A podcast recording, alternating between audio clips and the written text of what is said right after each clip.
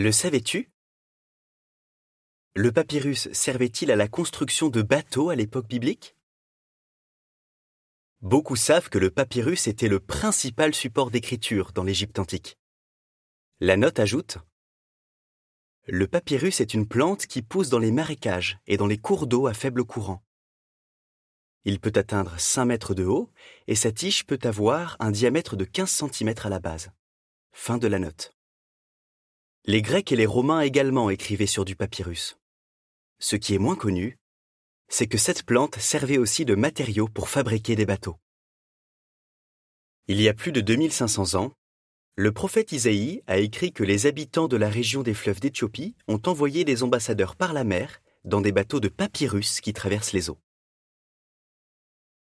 Plus tard, le prophète Jérémie a prédit que lorsque les Mèdes et les Perses envahiraient la ville de Babylone, ils incendieraient les bateaux en papyrus des Babyloniens pour les empêcher de s'enfuir. Isaïe 18, versets 1 et 2, Jérémie 51, verset 32. La Bible étant inspirée de Dieu, celui qui l'étudie ne sera pas surpris que des découvertes archéologiques confirment qu'à l'époque biblique, on construisait bien des bateaux de papyrus. Qu'ont découvert les archéologues? Des éléments suffisamment précis pour conclure qu'en Égypte, on fabriquait des bateaux en papyrus. La fabrication. Dans des tombeaux égyptiens, des peintures et des bas-reliefs montrent comment on récoltait le papyrus et comment on s'en servait pour fabriquer des bateaux.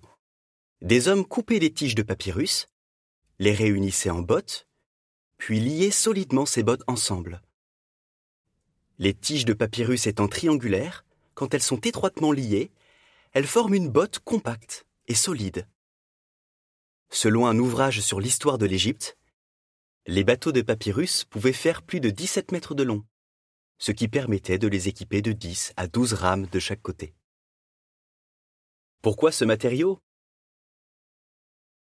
Le papyrus était une matière première qu'on trouvait facilement dans la vallée du Nil.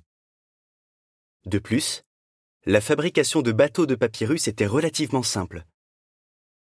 Même quand le bois est devenu le principal matériau de construction des grands bateaux, les pêcheurs et les chasseurs ont apparemment continué à se servir de radeaux et de petits bateaux de papyrus. Dans l'Antiquité, on a longtemps utilisé des bateaux de papyrus. L'œuvre de l'écrivain grec Plutarque, qui a vécu entre le 1er et le 2e siècle de notre ère, suggère que les radeaux de papyrus étaient toujours en usage à son époque. Fin de l'article.